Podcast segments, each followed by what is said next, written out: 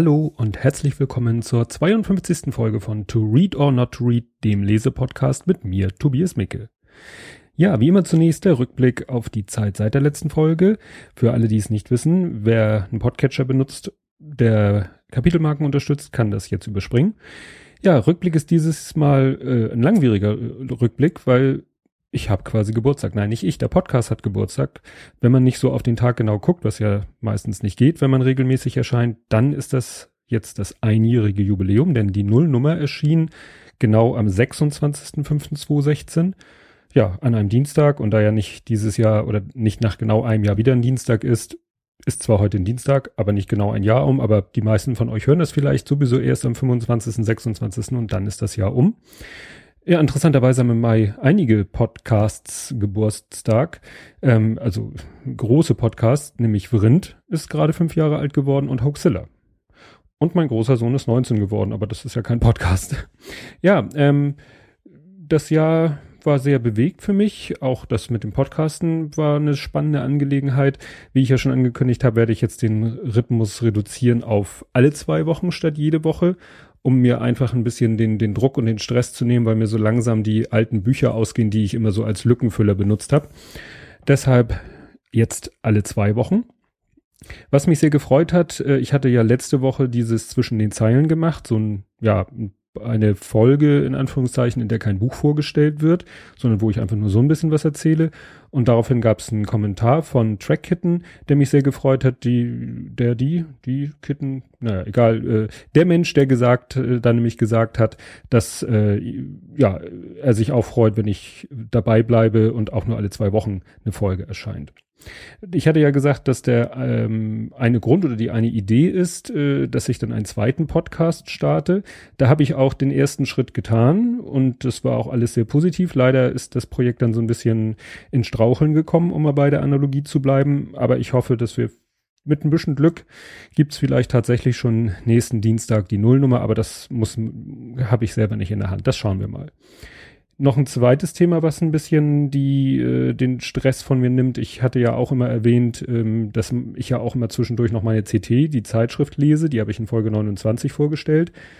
Ähm, da habe ich mich jetzt entschlossen, die, das Abo zu kündigen. Das ist mir nicht leicht gefallen, weil das waren, glaube ich, zehn Jahre habe ich diese Zeitung abonniert, aber ich habe doch festgestellt, dass ich in letzter Zeit die eigentlich nur noch durchblätter und kaum noch an einem Artikel hängen bleibe, weil ja, äh, alles Wissenswerte aus der Welt der IT kriege ich auch so im Internet mit. Da muss ich nicht diese Zeitung lesen und das, was da vielleicht drinne steht, was nicht mir so über den Weg läuft, das interessiert mich auch nicht muss ich sagen. Die Zeitung musste sich natürlich in vielen Richtungen öffnen.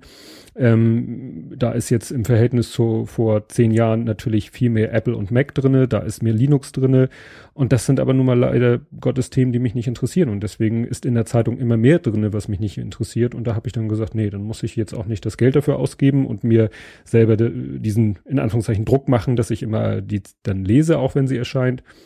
Nö, da kann ich dann auch äh, die Zeit besser verbringen.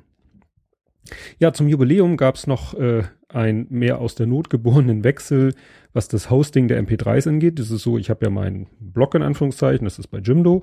Und dann habe ich ähm, meine Dateien liegen auf meinem Webspace bei Guneo. Und äh, da liegen die MP3-Dateien, da liegt der Feed und das war auch alles wunderbar. Und ich habe durch Zufall eher festgestellt, dass mir mein Speicher ausging. Ich habe dann nämlich relativ wenig Webspace, weil das noch so ein alter Tarif ist. Und äh, ich hatte vorher schon mal überlegt und auch mit Tobi Bayer mich darüber unterhalten. Der hatte mir erzählt, es gibt ja dieses Projekt Podseed. Und da habe ich mal einfach eine E-Mail hingeschrieben und es war tatsächlich so, wie, wie versprochen. E-Mail hingeschrieben, zack, Antwort hier, Username, Zugangsdaten, FTP, Tritrat, Rullala, fertig. Dann habe ich einmal alle alten Folgen hochgeladen zu Podseed. Das heißt, und da werden natürlich auch die zukünftigen Folgen landen. Ihr merkt da keinen Unterschied. Wenn ihr nun auf der Website im Blog da auf Play klickt oder euer Podcatcher, der holt sie sich jetzt halt woanders. Äh, das wird nicht dazu führen, vielleicht, dass der Download jetzt schneller ist, weil das war wahrscheinlich noch nie ein Problem bei meinem Podcast. Ähm, ich habe jetzt dadurch andere Statistiken. Ob die besser oder schlechter sind, sei mal dahingestellt. Ähm, was mich äh, gewundert hat, was euch vielleicht auch schon gewundert hat, ähm, in meinem Podcatcher sind alle Folgen, alle bisherigen Folgen jetzt doppelt. Das hat damit zu tun, dass ich im, in diesem Feed musste ich natürlich die, die neuen Dateinamen äh, angeben mit dem neuen Pfad und das soll man auch gleichzeitig benutzen für die sogenannte GUID. Und das ist dann logisch, wenn sich die GUID ändert, dann ist das für die Podcatcher natürlich eine was neue oder geänderte Folge. Und dann sagt er, gut, äh, alles doppelt.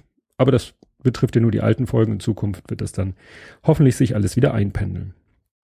Und ich habe jetzt keine Speicherplatzprobleme mehr.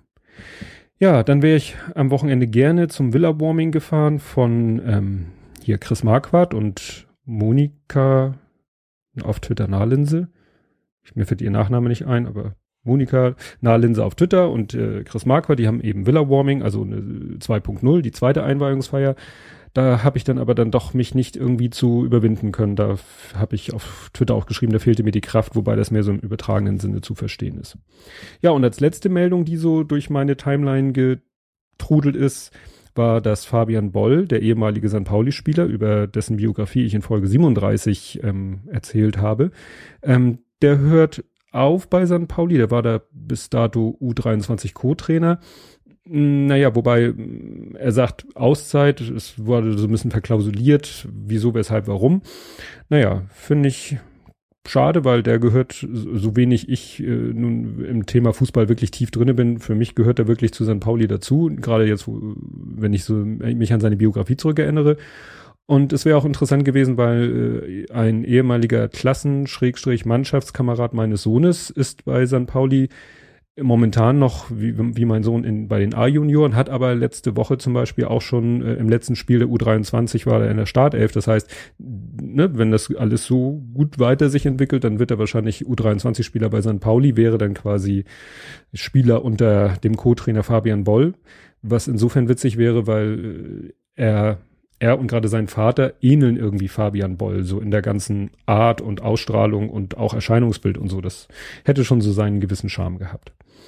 Ja, ähm, man merkt schon, ich habe jetzt schon zwei Folgen referenziert, das werden noch mehr heute. Also wenn man so ein Jahr lang das macht und über 50 Folgen zusammen hat, dann fängt man doch irgendwann an, sich selber zu referenzieren. Aber das ist ja nicht unbedingt schlimm. Also es lohnt sich auf jeden Fall, diesmal in die Shownotes zu gucken, weil da sind eine Menge Links zu äh, ja, anderen Folgen, YouTube-Videos, aber da komme ich dann noch zu. Kommen wir nun zum Buch dieser Folge. Und das ist das Buch Viva Britannia 2. Untertitel Mehr Wissenswertes von der Insel. Ne, das erste hieß Wissenswertes von der Insel. Ist erschienen Ende 2015. Und der Autor ist der Macher des Podcasts Viva Britannia, nämlich Sven Rudloff. Und ich bin zu dem Buch gekommen, ja, das erste Buch hatte ich mir gekauft, äh, weil ich irgendwann den Podcast ja entdeckt hatte und ich bin aber keiner, der jetzt, ich habe gar nicht die Zeit dafür, irgendwie alte Folgen nachzuhören. Also ne, wenn, wenn ich jetzt irgendwo in einen Podcast einsteige, dann kann ich nicht irgendwie zig Folgen, die äh, Stunden zusammen dauern, kann ich mir nicht nachhören. Aber bei Sven Rudloffs Podcast war das Praktische. Er hatte schon zu der Zeit damals, als ich den Podcast entdeckt habe, Viva Britannia, das erste Buch rausgebracht. Das waren die Folgen des Jahres 2013. Die habe ich dann, das Buch habe ich dann durchgelesen. Und äh, ja, und dann kam eben das zweite Buch, wo alle Folgen von 2014 drinne sind. Und wenn ich jetzt, wo ich das gelesen habe, bin ich quasi auf Stand. Ne, weil die aktuellen Folgen höre ich auch. Sind ja weniger geworden. Er sendet seltener, allerdings aus sehr nachvollziehbaren Gründen. Er ist Vater geworden und seitdem sagt er, sendet er jetzt nicht mehr alle zwei, sondern alle vier Wochen beziehungsweise einmal im Monat. Wobei mir einfällt, dass er, glaube ich, dann demnächst auch mal wieder eine neue Folge rausbringen müsste.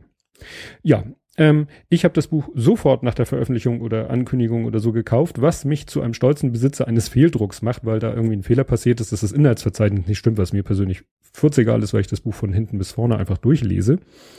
Und dadurch bin ich auch Besitzer eines Gutscheins. Das heißt, wenn ich mal wieder was beim JMB Verlag bestelle, dann habe ich da, spare ich vielleicht die Versandkosten oder so.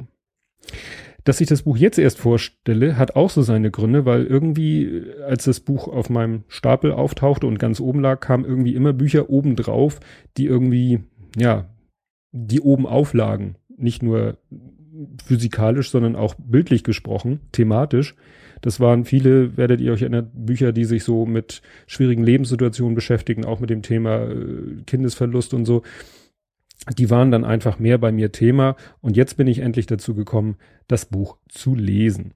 Kommen wir nun zum Inhalt von dem Buch. Ich zitiere jetzt mal einfach die Zusammenfassung, das habe ich so ungefähr auch schon gesagt. In diesem Buch finden sich alle Inhalte der 25 Viva Britannia Folgen des Jahres 2014 in überarbeiteter Form zum Nachlesen und Schmökern. Oh, das sagt es eigentlich. Das erste Buch, da fiel mir dann ein, als ich dieses Buch liest, das erste Buch habe ich gelesen in meinem Dänemark-Urlaub 2015 da, über diesen Urlaub habe ich im Urlaubspodcast berichtet. Also wer sich da mal interessiert, verlinke ich auch eine Folge vom Urlaubspodcast, wo ich meinen Dänemark-Urlaub vorstelle, was ich da, wo ich da nicht so drauf eingegangen bin, dass es mir eigentlich in dem Urlaub gar nicht gut ging. Ähm, das war, fing damit an, dass ich vor dem Urlaub Schlafstörungen entwickelte. Das wurde im Urlaub nicht besser. Im Urlaub kamen dann noch andere, sag ich mal, mentale Schwierigkeiten dazu. Ähm, das war dann doch so ein kleiner Flashback, als ich jetzt dieses Buch gelesen habe, dass ich mich daran erinnert habe, ja, als du das andere gelesen hast, da ging es dir gar nicht gut. Aber Gott sei Dank geht's mir jetzt wieder besser. Was leider nicht besser geworden ist, auch in diesem Buch ähm, sind die Kapitelüberschriften wieder mit Fußnoten versehen, die dann sagen, welche Podcast, auf welche Podcast-Folgen sich das Kapitel bezieht. Hatte ich schon beim ersten Buch gesagt, finde ich irgendwie optisch nicht so schick. Da hätte ich einfach ans Ende des Kapitels geschrieben, Quelle, Doppelpunkt und dann die Podcast-Folgen. Aber gut. Ähm, einige Themen und Kapitel fand ich persönlich nicht so spannend, aber das ist nun mal so. Das wäre mir wahrscheinlich, wenn ich den Podcast gehört hätte, auch so gegangen, dann wäre die Folge halt nicht so hängen geblieben. Aber andere Folgen fand ich dann, oder Kapitel in diesem Fall fand ich umso spannender. Auf die komme ich gleich noch. Ich habe beim Lesen sind mir so ein paar Tippfehler oder ja, Tippfehler äh, aufgefallen, die allesamt irgendwie witzig waren. Also zum Beispiel einmal Sonnenschrein statt Sonnenschein. Das, das habe ich selber fast erst überlesen und dann musste ich den Satz nochmal lesen und dann merkte ich ja, Sonnenschrein. Das, das fand ich sehr poetisch oder auch Ahnung statt Ahndung. Da geht es um, um Straftäter oder Straftaten, die, die, wo es zu einer Ahnung kam, statt zu einer Ahndung. Ja, ähm, was ich ein bisschen seltsam fand, war äh, einmal das Wort einfallen äh, in Zusammenhang mit, mit äh, Einwanderung. Das stand, ich kriege es jetzt nicht mehr ganz zusammen, genauso hin mit, na, ich will, das will ich jetzt nicht falsch zitieren, weil, wie gesagt, das ist ein bisschen hm, bemerkenswert. Ich, wie man hört, blätter ich jetzt mal in dem Buch rum, oder wie man auch nicht hört. Auf Seite 210 steht, da geht es um das Thema Migration und der Vergleich von UK versus Deutschland. Migration verlassen Sie, genau. Äh, das ist auch nicht weiter verwunderlich. Also es geht darum, wie viel Ausländer pro Jahr äh, auf die Insel kommen, aber sie auch wieder verlassen. Und dann steht hier, das ist auch nicht weiter verwunderlich, da allein zum Studieren jedes Jahr etwa 200.000 Ausländer neu im Königreich einfallen. Und den Begriff einfallen, der ist bei mir persönlich doch negativ konnotiert. Naja, ist bestimmt nicht, also jeder, der Sven Rudloff kennt, weiß, dass es überhaupt nicht negativ, böse oder sonst wie gemeint ist, aber ich fand es in dem Kontext auch ein bisschen, also ne, wenn ich, ne, wenn Leute in ein Land einfallen, dann verstehe ich das eher negativ. Aber gut. Kommen wir jetzt zu den Kapiteln, die ich besonders spannend fand. Und das erste, was ich besonders spannend fand, war das Kapitel BCA oder BCA versus Simon Singh. Dazu muss man wissen, wer Simon Singh ist. Da kann ich wiederum verweisen auf Folgen, die Folge 6. Da ging es um das Buch Gesund ohne Pillen. Das hat Simon Singh geschrieben zusammen mit Edzard Ernst, Edzard Ernst, Biografie, Folge 11. Ähm, und es geht darum, dass Simon Singh in einer wissenschaftlichen Veröffentlichung etwas gesagt hat gegen, oder ja, wie soll man das sagen, gegen Chiropraktiker. Jetzt muss man kurz erklären, Chiropraktiker, wie wir sie hier in Deutschland kennen, kennt man eigentlich so im Zusammenhang mit, ja, das ist orthopädisch, schrägstrich Chiropraktiker, wenn du dir irgendwie einen Wirbel verdreht hast, dann macht's, macht der Knack und dann ist der Wirbel wieder gerade und der Nerv nicht mehr eingeklemmt und dann geht's dir besser. Habe ich persönlich vor ja, 10, 15 Jahren leider sehr oft in Anspruch nehmen müssen, diese Dienste, weil das bei mir sehr oft passiert ist aus Gründen. Und ähm, nun ist es aber so, dass im englisch-amerikanischen Bereich Chiropraktik noch ein bisschen oder deutlich darüber hinausgeht, nämlich dass Chiropraktiker dort teilweise behaupten, sie können mit ihren Muskel, äh, Quatsch, Muskelknochen hin und her, Knick-Knack-Geschichten so ziemlich jedes Leiden beheben. Und da sagt man natürlich äh, wohl kaum. Und äh, so ungefähr hat Simon Singh das dann auch gesagt, hat also irgendwo in so einer wissenschaftlichen Veröffentlichung gesagt, also die, diese Form der Chiropraktik, das ist Blödsinn. Daraufhin hat ihn der BCA, der British, die British Chiropractic, Entschuldigung, ich weiß nicht, wie man es ausspricht, Association, äh, vor Gericht gezogen. Und das Problem ist, dass das in England sehr, sehr einfach ist. Also da jemanden anzuklagen, vor Gericht zu ziehen und zu sagen, hier, der hat schlecht über uns geredet, also was wir vielleicht üble Nachrichte, ne, Nachrede nennen würden, ne, hatten wir ja gerade hier mit Böhmermann und Satire und, und Schmähkritik und so. Also äh, das ist in, da in England oder war in England sehr, sehr einfach und das war auch sehr abgedreht, also ein komisches Rechtswesen finde ich da, wenn dann eine Zeitschrift in England erschien, in der ein isländischer Autor einen amerikanischen Menschen äh, beleidigt, dann konnte der Amerikaner den Isländer in England vor Gericht ziehen. Weil, nur weil die Publikation, in der das erschienen ist, auch in England erschienen ist. Also völlig abgedreht. Naja, und er hat dann, äh, Simon Singh hat dann den, den Prozess geführt. Es ging, glaube ich, über Jahre hinweg, hat er auch viel Unterstützung erfahren ähm, von prominenten Leuten aber auch der breiten Masse der, der Skeptikerbewegung. Und am Ende hat er gewonnen, was natürlich sehr erfreulich ist, auch wenn er an sehr viel Kosten hängen geblieben ist, äh, an ihm hängen geblieben sind. Und was viel wichtiger ist, es kam dann auch zu einer Gesetzesänderung, dass das Ganze halt nicht mehr so abstrus ist, wie es war. Und zufälligerweise, als ich gerade dieses Kapitel gelesen hatte, hatte ich auch in meiner YouTube-Playlist ein Video von Simon Singh. Das heißt The Simpsons and Their Mathematical Secrets. Äh, da hat er einen Vortrag bei Google gehalten, das ist ungefähr eine Dreiviertelstunde. Und da ist am Ende so Q&A, also Question Answers, Fragen und Antworten. Und da wird er nämlich auf diese Geschichte angesprochen und redet nochmal darüber. Und deswegen werde ich das Video auch mal verlinken.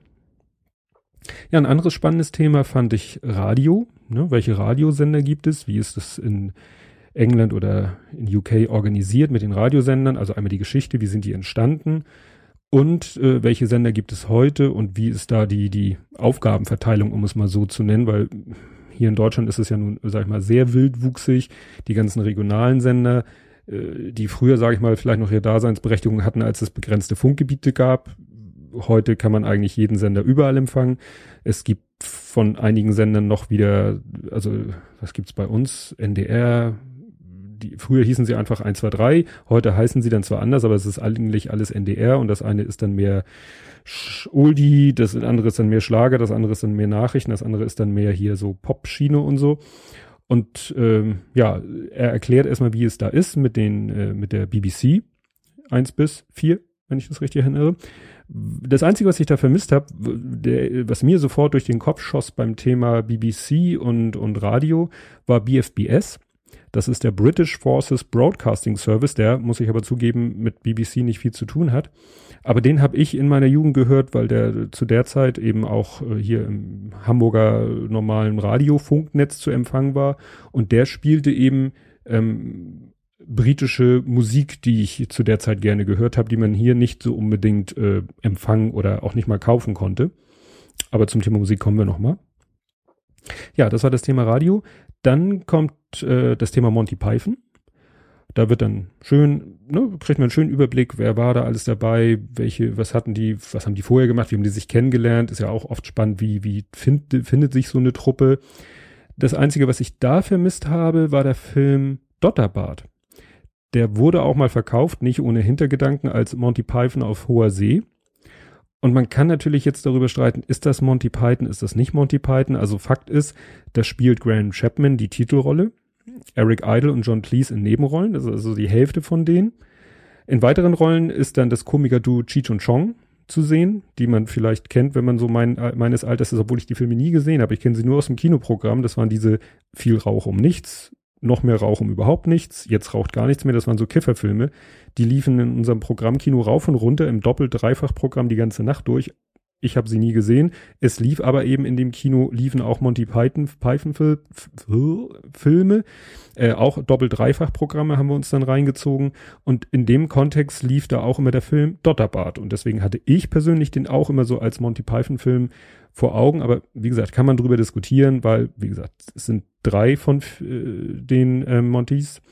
Und achso, wer da auch noch mitspielt, Marty Feldman, wird sich da auch der ein oder andere erinnern, der hatte immer so ein bisschen weit aufgerissene Augen oder konnte fast schon sagen Glubschaugen. Und der ist nämlich bei den Dreharbeiten verstorben. Und man sieht das dann auch in dem Film, da ist dann eine Szene, wo er völlig unmotiviert äh, auf einen zurennt, aber an dem vorbeirennt und dann über eine Mauerbrüstung fällt und dann ist er tot. Und wo man sagt so, aha, und klar, das haben sie deshalb gemacht, weil er ist während der Dreharbeiten verstorben und dann mussten sie sich irgendwie eine Szene ausdenken, wo er nicht zu erkennen ist und wo er dann eben ein plötzliches Ende nimmt.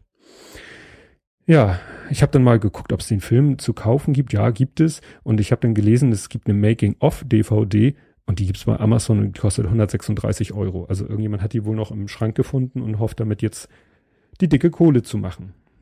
Und wenn man schon über Dotterbart redet und darüber diskutiert, ob das ein Film ist, den man Monty Python zuordnen möchte, gibt es noch einen zweiten Film, der auch damals im Programmkino lief. Das ist nämlich Jabberwocky. Der ist nämlich von Terry Gilliam, auch einer von denen. Und da spielt er selber mit, Terry Jones und Michael Parlinder. Und damit haben wir quasi die andere Hälfte von Monty Python. Also es gibt quasi so zwei halbe Monty Python Filme, die damals eben in meinem Programm Kino auch immer rauf und runter liefen. Den habe ich allerdings nie gesehen. Ja, wie angekündigt, kommen wir jetzt zum Thema Musik. Und das ist nochmal, äh, das, da hat er jemanden zu Gast, ein Eric, Eric, Eric. Und äh, der erzählt so ein bisschen, weil er wohl Experte dafür ist, ähm, über ja, Musik, Popmusik, ja, sagen wir mal Musikentwicklung in, in Großbritannien, ja, nach, ja, in der Nachkriegszeit, also ab den 50ern, 60ern, ist ein schöner Überblick über die verschiedenen Stilrichtungen, äh, die man nicht immer unbedingt äh, mit dem Land in Verbindung bringt. Was mir da aber fehlte, Entschuldigung, mir fehlen irgendwie bei diesem Buch manche Sachen, ähm, sind die Musikrichtung House, weil House Music kommt zwar vielleicht ursprünglich aus den USA, aber es werden auch andere Musikrichtungen genannt, die ursprünglich mal aus den USA kamen, aber dann ne, schon eine gewisse Bedeutung in Großbritannien hatten. Da gibt es auch einen entsprechenden äh, Link äh, in der Wikipedia, also einen Abschnitt im Wikipedia-Artikel zum Thema Haus. Dann Acid vor allen Dingen.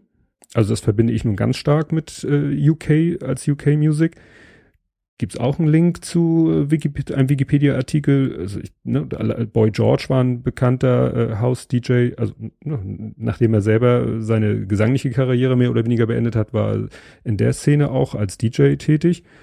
Dann dachte ich auch so Techno, aber Techno, nee, passt nicht so ganz. Da das würde ich jetzt nicht sagen, dass das eine bedeutende Musikrichtung in UK war, aber House und Acid würde ich persönlich sagen, fehlte in der Aufzählung.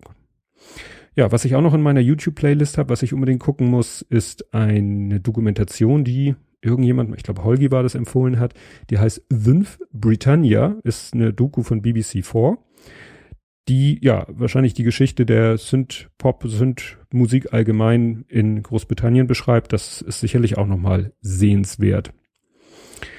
Ja, das waren so die Kapitel, die mich besonders interessiert haben. Andere Kapitel, wie gesagt, fand ich nicht so spannend. Ähm, auf jeden Fall eignet sich dieses Buch noch mehr als das erste Buch als Reiseführer. Das erwähnt Sven Rudloff auch, dass da ein, zwei Kapitel sind, die er nun aufgenommen hat, speziell für Leute, die vielleicht mal Urlaub in Großbritannien machen wollen.